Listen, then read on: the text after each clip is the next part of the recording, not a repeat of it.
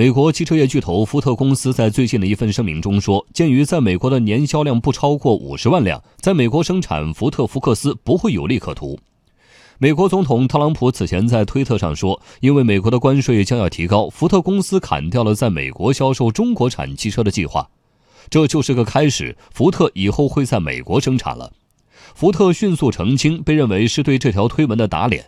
美国媒体说，福特公司用很短的时间就告诉了所有人，特朗普说的那些是不会发生的。福特会继续在中国生产福克斯这一车型。最近，苹果公司也因为美国继续对中国产品加征关税，致信美国贸易代表办公室，表示这会导致苹果的产品涨价。对此，特朗普说，苹果应该把在中国的生产迁回美国，但是苹果没有对这一主张做出回应。我们来听央视的报道。苹果公司在信中说，美国的征税计划涵盖了公司的一系列产品，Apple Watch、AirPod 等产品价格将有所提高，并且强调。加征关税后将严重打击美国经济增长，使其竞争力下降。贸易战增加的成本将更多的落在美国消费者身上。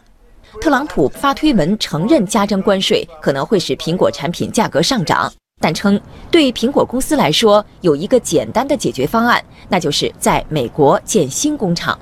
苹果公司目前还未就此作出回应。有专家表示。如果苹果将产品制造转移回美国，最终的价格也不一定便宜。毕竟美国的劳动力成本更高。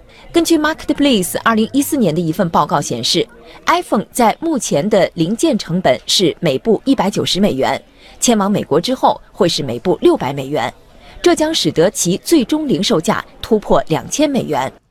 再来关注美国哥伦比亚大学教授杰弗里·萨克斯最近发表的一篇文章：特朗普的政策将颠覆美元地位。文章强调，美国总统特朗普挑起的经贸摩擦和反伊朗制裁措施将令美元更快地丧失原有地位。文章说，美国美国从美元所扮演的关键货币角色中获得了重要的经济益处，比如以更低的利率在国外借款，华尔街能获得可观的收入。这些益处有赖于美国向世界提供高质量的货币服务，但这并不意味着美元不可替代。